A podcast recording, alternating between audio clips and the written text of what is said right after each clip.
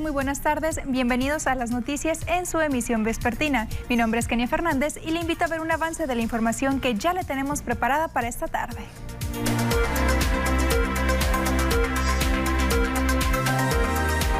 Vendedores semifijos del primer cuadro de la ciudad denuncian hostigamiento por parte de la autoridad municipal. No habrá peregrinación a la Virgen de Guadalupe en Mazatlán. Pide obispo que los fieles lo celebren cualquier día de diciembre. Los bomberos hacen un llamado a extremar precauciones en la instalación y operación de luces navideñas. El gobierno estatal mantiene descuentos en impuestos vehiculares y licencias de manejo por el buen mes. Y en los deportes, esta noche los venados reciben a los naranjeros en lo que será la última serie de la primera vuelta de la Liga Mexicana del Pacífico.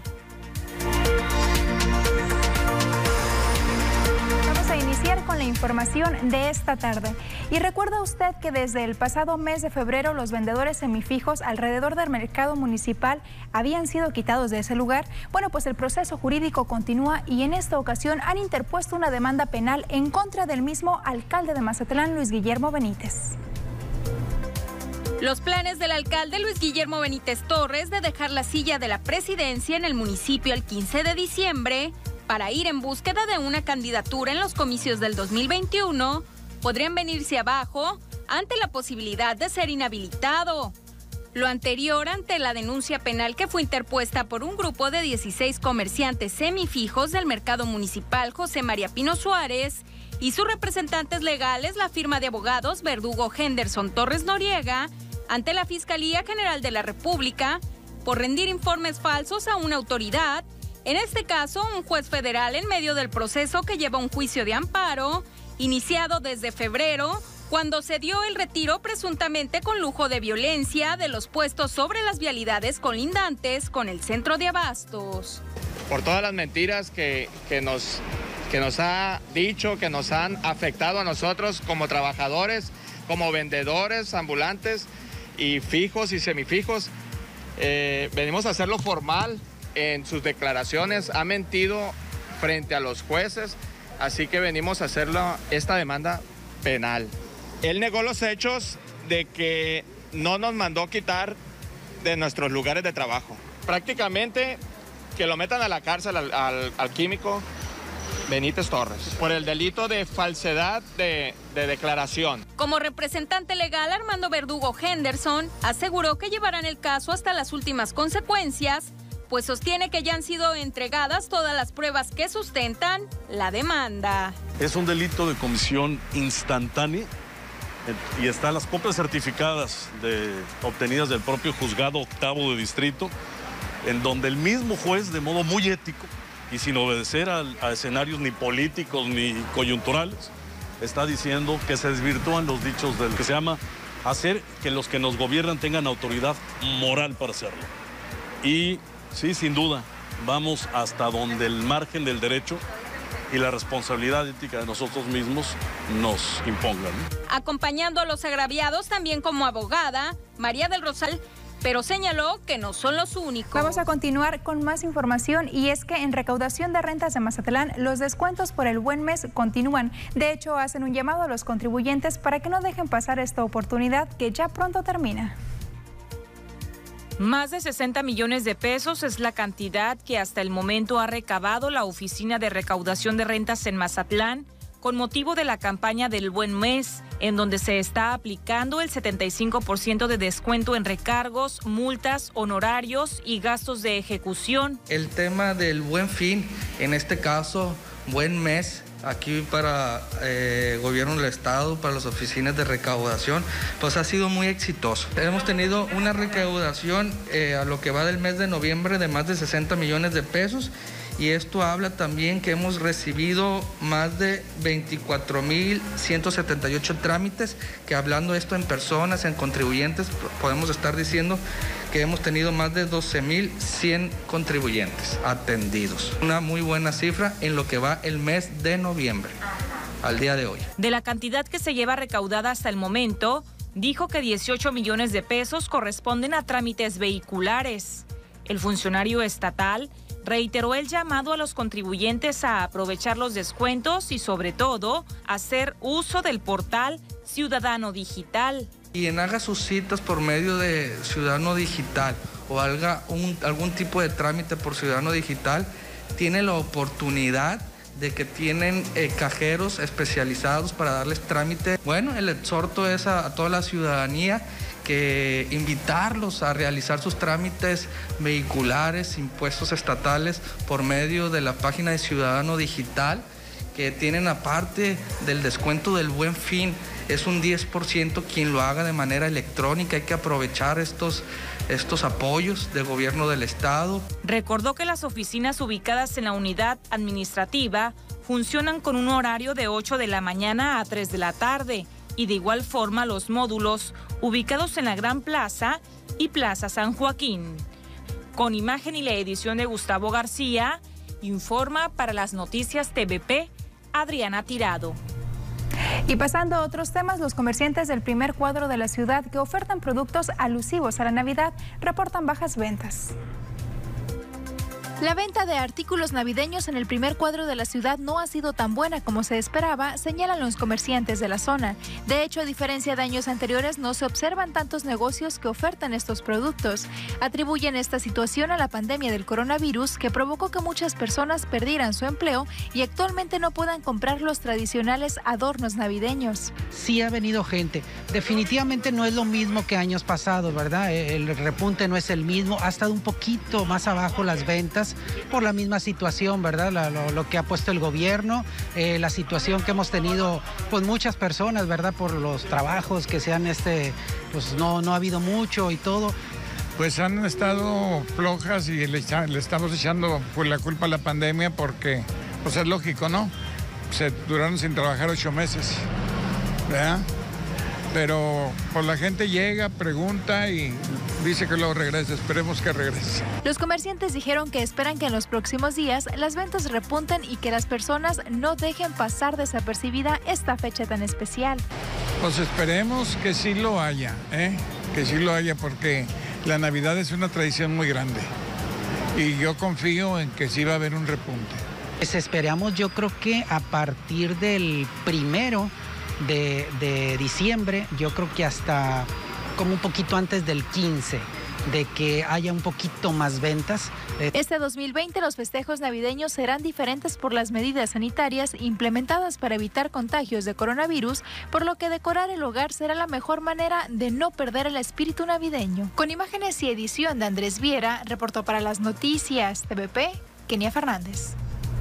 Y hablando de fiestas decembrinas, es en esta temporada cuando los incendios se incrementan. Es por ello que Bomberos de Mazatlán emite las siguientes recomendaciones.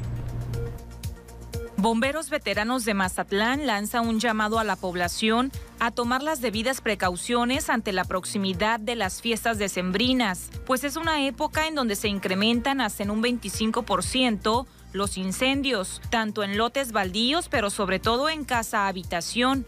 Fernando Leiva Solís, encargado de la estación de bomberos veteranos, compartió algunas recomendaciones para cuidar la vida humana, pero también el patrimonio. Refirió que en el marco de la celebración del Día de la Virgen, los incidentes de este tipo registran un repunte, por lo que llamó a tener un manejo adecuado de veladoras siguen viendo involucradas las velas. El llamado atención hacia la ciudadanía es de que tengan mucho cuidado con las veladoras, este, coloquen mínimamente el clásico platito con poca agua, la veladora al centro, no dejarlas durante la noche encendidas cuando están dormidos.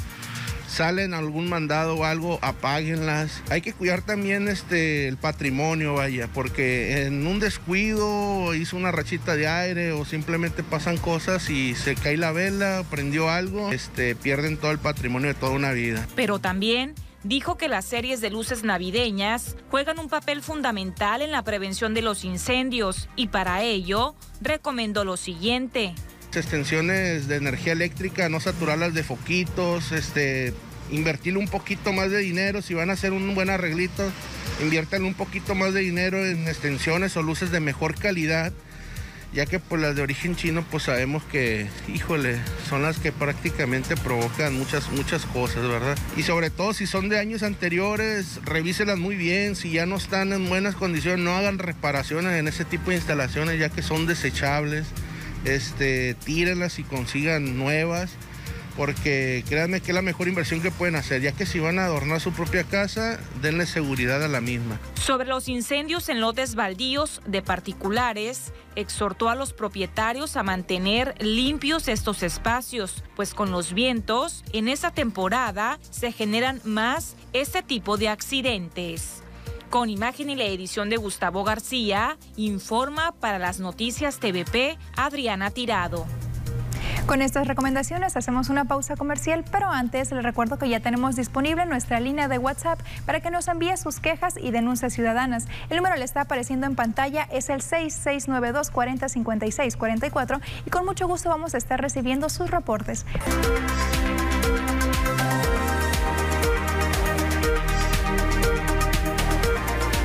Gracias por continuar con nosotros. Seguimos con más información y en este momento vamos a conocer las cifras actuales de la pandemia del coronavirus en México y en Sinaloa. Son las estadísticas que nos dan a conocer las instancias de salud. Iniciamos con el mapa de México y con los casos confirmados que ya suman 1.049.358 casos, sospechosos 392.688, se sumaron 791 en las últimas 24 horas, mientras que pruebas que han dado negativo ya hay 1.274.269 personas que lamentablemente han perdido la vida a causa de esta enfermedad. Ya suman 101.926 personas.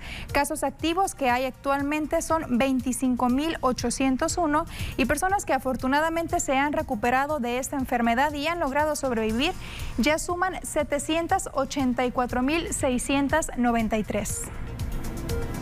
Y ahora vamos a ver cómo nos encontramos en el estado de Sinaloa con las cifras actualizadas al día de ayer.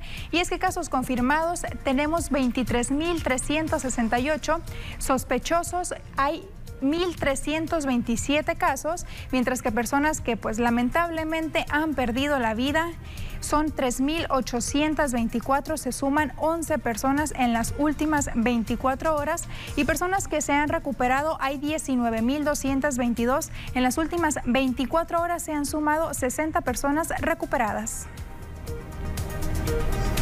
Y ahora vamos a ver de manera puntual los municipios, cómo es que se encuentran con los casos activos de COVID-19. Iniciamos con Ahome, que tiene 25 casos activos. Angostura dos casos, Badiraguato dos casos, Concordia dos casos, Cozalá solamente un caso, Culiacán 181 casos, Choix tres casos, Elota sigue en cero, Escuinapa tres casos, El Fuerte dos, Guasave 36, Mazatlán únicamente 45 casos, Mocorito un caso, El Rosario dos, Salvador Alvarado cuatro casos, San Ignacio sigue con cero casos, Sinaloa municipio 10 casos y Nabolato tres casos. Y al respecto de estas cifras en el municipio de Mazatlán habla el alcalde Luis Guillermo Benítez Torres, quien felicita a los mazatlecos. Superverde.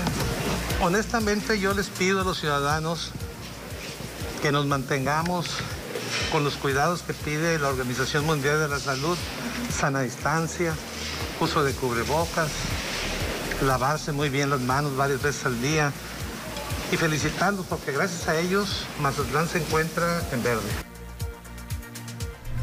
Y con motivo también de la pandemia del COVID-19, la Iglesia Católica ha tomado ciertas medidas. De hecho, los festejos por el Día de la Virgen el 12 de diciembre van a ser distintos.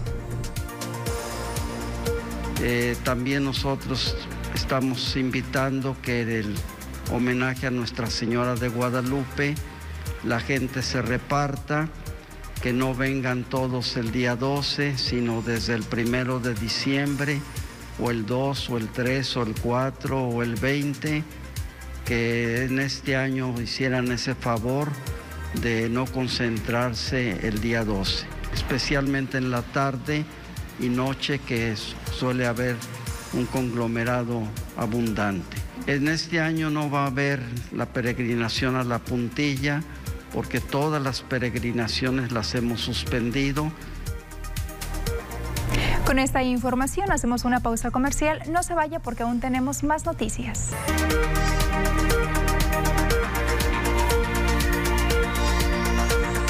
Gracias por continuar con nosotros. Es momento de conocer cómo se estarán comportando las temperaturas en las siguientes horas, por lo que lo invito a ver la siguiente cápsula.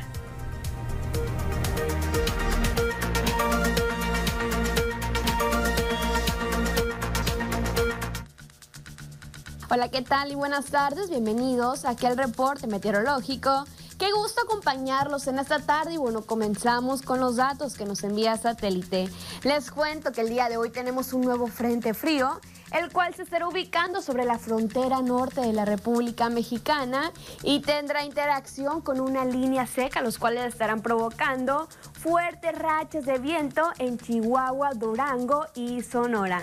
Nos vamos a conocer las temperaturas actuales en algunos puntos importantes del país y bueno, comenzando por la frontera en Tijuana, donde actualmente se registran 19 grados. La condición de cielo parcialmente despejada, La Paz el día de hoy soleado con 33 grados, Guadalajara se registran 29 grados, Acapulco 33 y ya para finalizar Mérida 32 grados y la condición de cielo parcialmente despejada con una pequeña capa de nubosidad. Nos vamos a conocer las temperaturas actuales en algunos puntos importantes de nuestro estado Sinaloa y las temperaturas actuales las cuales varían entre los 32 y 33 grados y bueno en el puerto de Mazatlán el día de mañana amanecemos con un cielo parcialmente despejado lo cual se mantiene para los próximos días con temperaturas máximas que van a variar entre los 29 y 31 grados y bueno ya para las mínimas que se prevén de 17 y 20 grados en el sector del puerto de Mazatlán. Ya para la capital, Culiacán, actualmente con 32 grados. El día de mañana se espera una máxima que llegue hasta los 34 grados, al igual que el día miércoles con una condición de cielo parcialmente despejada. Y ya para las mínimas esta semana que se prevén de entre 13 y 19 grados en la capital. Y en el sector de Guamuchil, actualmente con 33 grados, el día de mañana podemos ver un cielo totalmente despejado, miércoles parcialmente nublado, con temperaturas máximas que van a variar entre los 30 y 34 grados, y ya para las mínimas que se prevén de 13 y 18 grados. Más al norte con Guasave, actualmente con 31 grados centígrados, para esta semana se prevén temperaturas máximas que van a llegar hasta los 33 grados el día miércoles. Respecto a la condición de cielo totalmente despejada para el día de mañana y ya las condiciones mínimas que se prevén de entre 14 y 19 grados en el sector de WhatsApp. En los mochis más al norte, actualmente con 29 grados, lo cual se mantiene como máxima para el día de mañana. Y en las mínimas que se prevén de 10 y 14 grados, la condición de cielo totalmente despejada para el día de mañana en el sector del norte, en los mochis. Respecto a la fase lunar, nos mantenemos aún en cuarto creciente. La salida de la luna a las 14 horas con 19 minutos. La puesta de la luna a las 2 horas con 29 minutos. La salida del sol a las 6 de la mañana con 33 minutos. Y ya para finalizar la puesta del sol a las 17 horas con 20 minutos. Hasta aquí el reporte meteorológico. Espero que tengan una excelente tarde.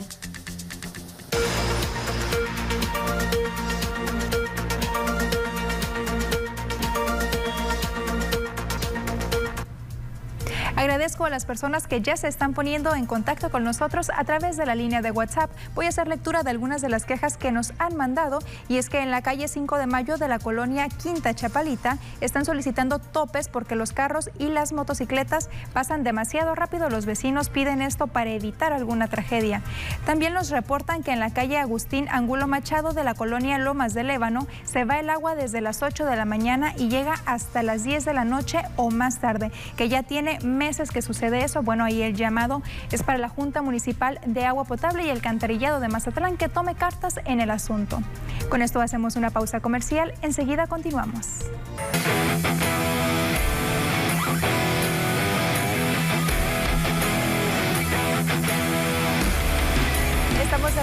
Y es momento de pasar a la información de los deportes con mi compañero Ernesto Vázquez, que tiene bastante información el día de hoy, Ernesto. Kenia, ¿qué tal? Muy buenas tardes. Buenas tardes a la gente que nos ve y en casita. Efectivamente, con mucha información, muy buena información, ¿no?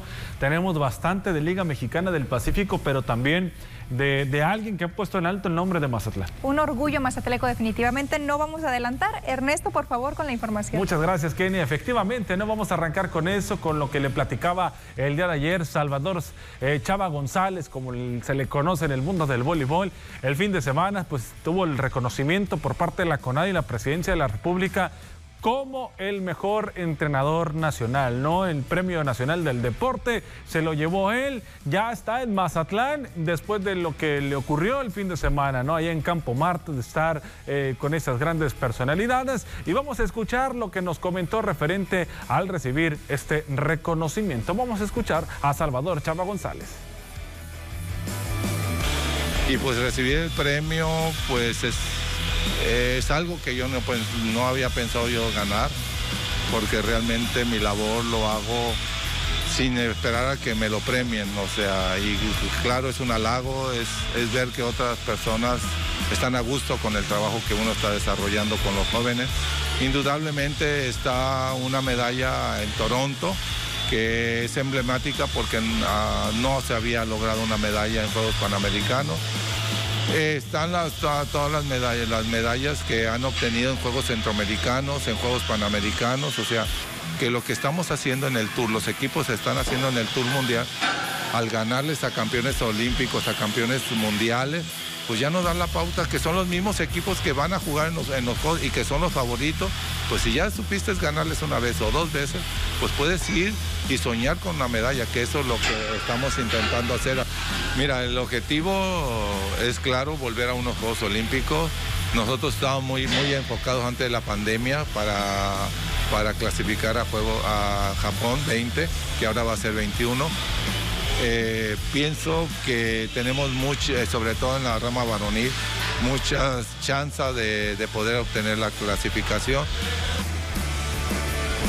Vámonos ahora con lo que tiene que ver Liga Mexicana del Pacífico. Ayer se jugó un partido pendiente que estaba entre el equipo de los algodoneros de Guasave y los cañeros de los Mochis allá en el estadio Emilio Ibarra Almada. Partido que terminó calientito porque se agarraron a golpes en el duelo y sabe qué, los algodoneros se llevaron la victoria cinco carreras a dos ante el conjunto de los cañeros. Los cañeros que suman 13 derrotas de manera consecutiva sumando la del día de ayer y los algodoneros que llegan a siete de manera consecutiva. Eso es en el resultado que se dio el Pony Quirós, que terminó calentito. La verdad, la tensión que hay allá con el conjunto de los cañeros de los Mochis es muy fuerte. El equipo no gana, están en el último lugar. Ahorita vamos a ver el standing.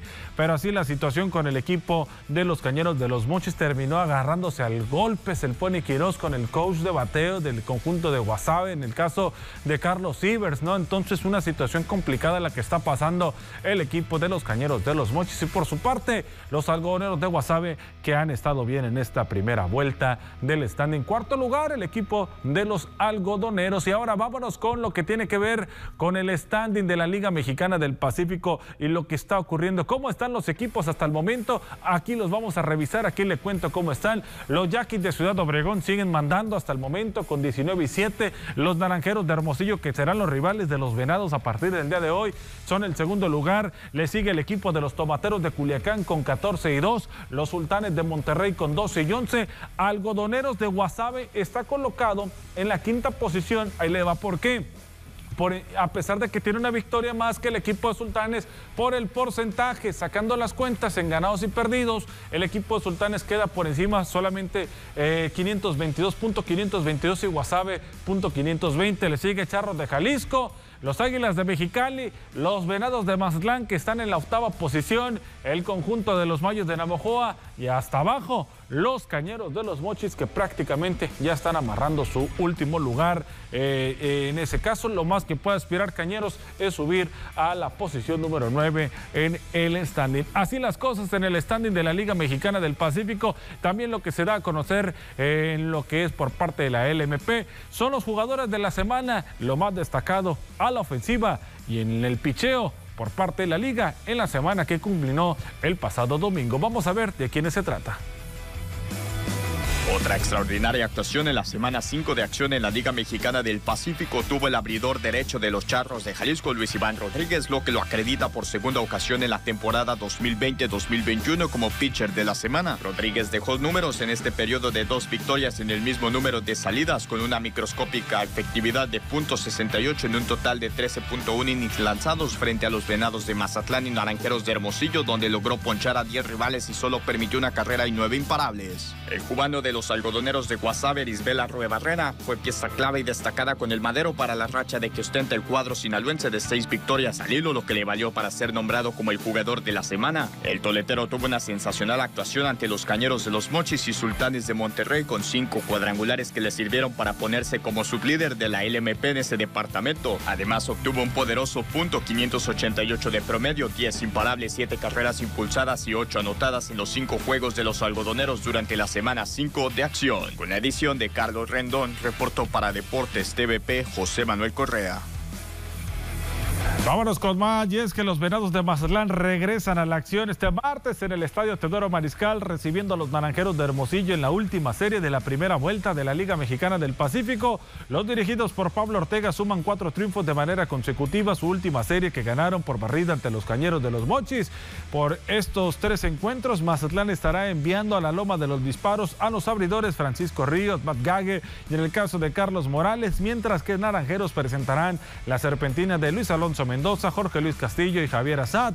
Los rojos del puerto hasta el momento se encuentran ubicados en el octavo puesto del standing con marca de 11 y 14. Los de la capital de Sonora viven una realidad muy distinta a la de Venados, ya que son segundo lugar del standing el conjunto de los naranjeros. 15 victorias, 7 descalabros es lo que suma en lo que va de la campaña. Y a continuación, pues yo les quiero presentar el lanzador por parte del equipo de los Venados de Mazatlán para el día de hoy, Francisco Ríos, que necesita una buena apertura hoy con el equipo de los Venados. Esto es lo que comenta. Eh, muy bien preparado, eh, vamos con todas las ganas porque tenemos que sacar esos tres juegos eh, pendientes. Una, una, serie que sabemos que viene un equipo fuerte, pero del cual haciendo bien las cosas el equipo puede responder y sacar el resultado que, sea positivo. Sí, el equipo está en buena armonía, estamos comprometidos con, con, con, el equipo, con la afición y con, con los resultados que vengan a, darnos un mejor, un mejor puesto en, en el stand. Bien, bien, me preparé toda la cuarentena, entonces eso eh, no puede haber excusas ya. Eh, ya estamos, ya tenemos unas cuantas aperturas. Eh, como siempre lo hemos dicho, existen buenas y existen malas, pero de lo cual tenemos que tomar de las malas las cosas positivas para mejorar. Vamos a ver cuáles son las otras series que estarán arrancando el día de hoy. La última serie de la primera vuelta de la LMP. Así van a quedar las cosas, ¿no? Entonces, ¿quién contra quién se enfrenta? Los Cañeros de los Mochis estarán visitando el estadio de los Yaquis de Ciudad de Obregón. Jonas Garibay por parte del equipo los Cañeros. El último lugar contra el primero ante Yair Lozoya por parte del equipo de Sergio Mar Gastelum. Los Mayos de Navajo estarán en el Estadio Panamericano midiéndose ante los Charros de Jalisco. Octavio Acosta ante Orlando Lara será el duelo. ¿Cuáles otros partidos tenemos programados para el día de hoy referente a los enfrentamientos que hay en la LMP? Hay que estar muy pendientes de lo que se viene. En el caso de los Águilas de Mexicali, que ya los veíamos, Javier Solano estará lanzando un estelar de esta liga. Estará allá en Monterrey ante Jonathan Castellanos será el duelo que se estará viviendo. Y por parte de los tomateros de Culiacán se enfrentarán a los algodoneros de Guasave. Héctor Galván estará lanzando por parte del conjunto Culichi. Por Guasave, Tomás Dorbinic, un tremendo lanzador que tiene hasta el momento el equipo de los algodoneros de Guasave. Y antes de culminar con la información deportiva, yo les quiero dar una recomendación a la gente que nos ve, los caballeros que nos ven allí en casita. Les quiero decir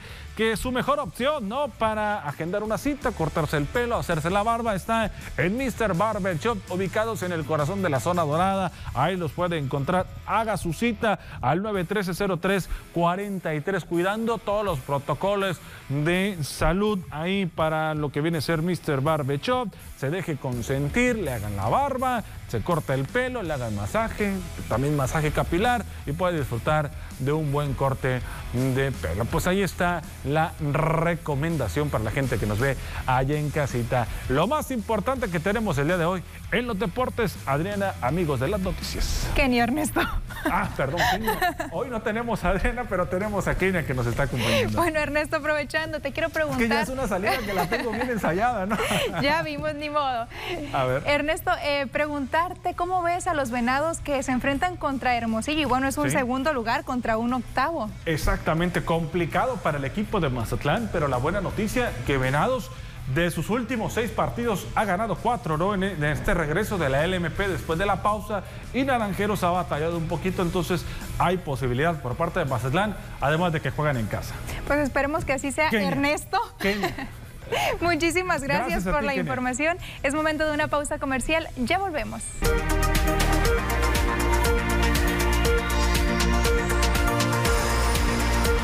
Circula en redes sociales un oficio que contradice la destitución de los agentes policíacos que supuestamente participaron en el desmantelamiento de un vehículo que había sido robado a un conductor de una plataforma digital.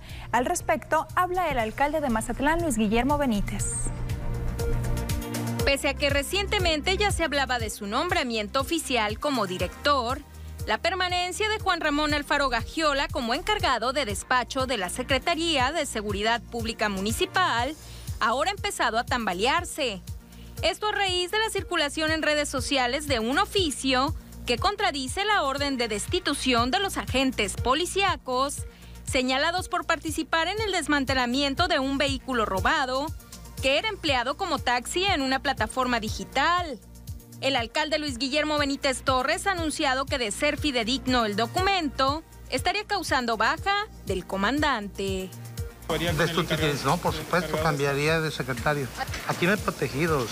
Esos tiempos yo quisiera que nos los quitáramos de la cabeza. Aquí no hay protegidos, ni funcionarios de ningún tipo. Aquí el que se equivoca se va. Porque no vamos a permitir abusos de poder. Eso ya quedó en las otras administraciones. Cuando politizaron la policía y tránsito. Hoy es diferente. Vamos por un camino diferente, del todo nuevo, a transformar Mazatlán. Lo verifico. Si no lo removió a quien di la instrucción, se va mañana. Benítez Torres sostuvo que con todo ello le da el beneficio de la duda, pues también podría tratarse de algo orquestado por sus detractores. Es falso. Fake news. ¿De dónde? Falso, falso. Pues Acuérdense que tengo muchos detractores políticos. Como los estamos rebasando por la izquierda, pues cada vez se enojan más, inventan, inventan. No está en, en Urias entonces. No, oiga, no, no, es, son inventos, fake news, sí, y va con todo, ¿eh? No, eso pregúntese al comandante. Yo doy la instrucción nada más sí. y él lo opera, por supuesto, desde ese, desde ese mismo momento y degradado. Pero no ha terminado ahí se le está investigando para ser sancionado también. Es decir, ya no está recibiendo sueldo tampoco. No, no sé cuánto dure, pero lo importante es que se haga. El municipio reiteró que más allá de ello estará pendiente de que se esclarezca el caso y que se castigue a los responsables. Con imágenes y edición de Gustavo García, reportó para las noticias TVP Cecilia Barrón. Y ya que estamos hablando de abusos por parte de las autoridades, hace algunas semanas pescadores de Mazatlán denunciaron ser agredidos por elementos de la Marina. Al respecto, el comandante de la cuarta zona naval, Rafael López Martínez, informó que no habrá ninguna investigación porque asegura no hubo tal agresión. No hubo ninguna agresión, ninguna intimidación, ni siquiera una palabra al, al pescador este. Hay videos que nosotros tomamos que así lo manifiestan. Por lo tanto, no va a haber ninguna investigación. Cuando nosotros quisimos ir a, a platicar con ellos, nos dijeron, hey, el problema no es con ustedes, el problema es con Conapesca. Entonces, el mismo, eh, este, la misma persona que estaba encabezando esta manifestación, por decirlo de una forma, nos los dijo, no, el problema no es con ustedes, el problema es con, con, este, con Conapesca. Y ya ves, pues bien dijiste, ¿no? Para permitir la pesca del dorado, pues nosotros no somos autoridad para, para decir si sí o no. Y la verdad que ellos están haciendo su trabajo, los de Conapesca.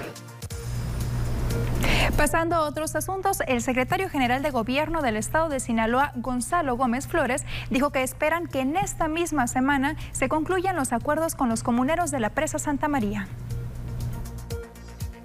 El químico Benítez nos giró la instrucción al operativo Redes en conjunción con Ecología para realizar eh, el acercamiento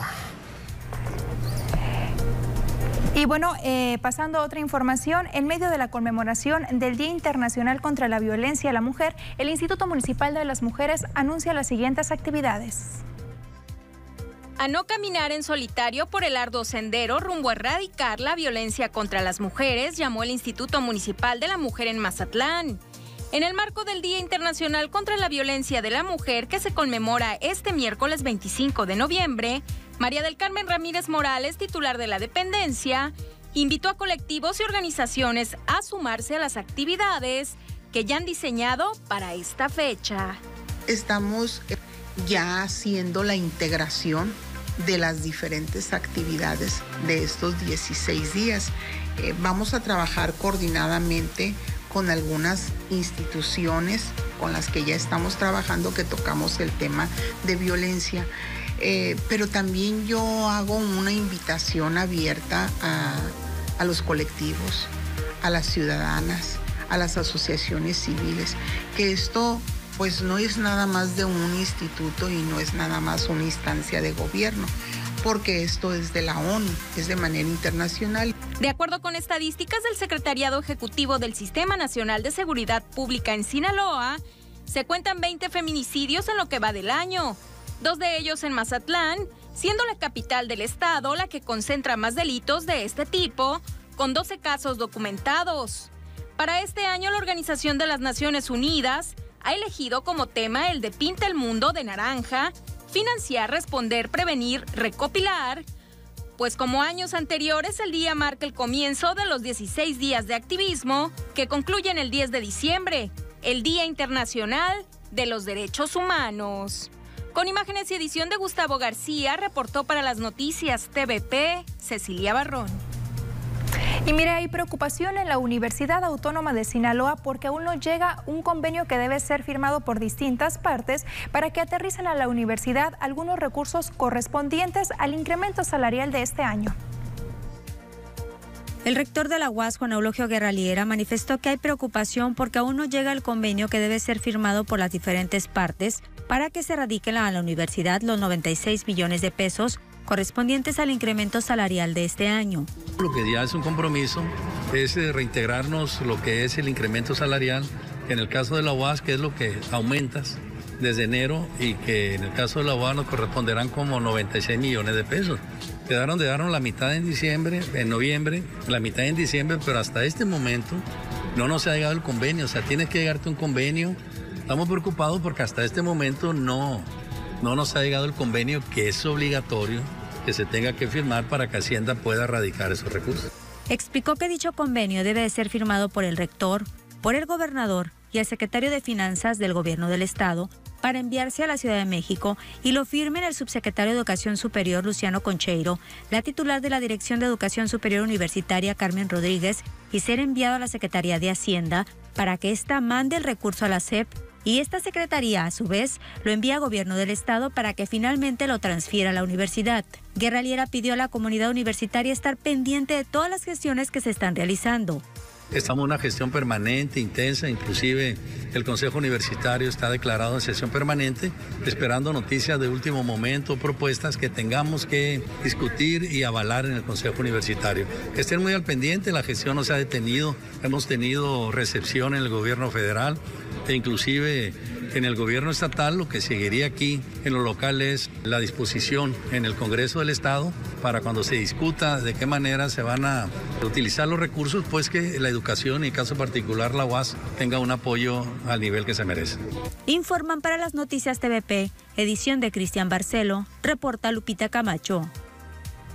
Y ya tenemos lista la información que le comentaba hace unos momentos, las declaraciones del secretario general de gobierno Gonzalo Gómez Flores sobre la presa Santa María.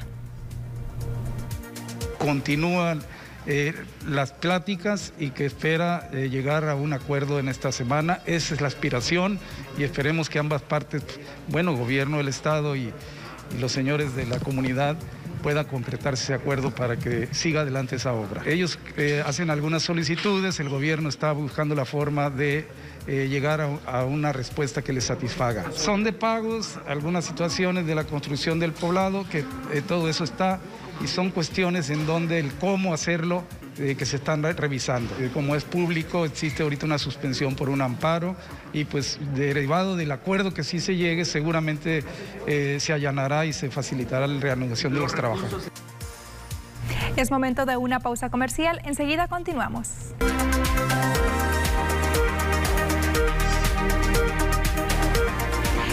Con más información y le comento que el director de Bienestar Social Municipal, Tonatiu Guerra Martínez, anunció que está por empezar el libramiento Múnich a cuatro carriles.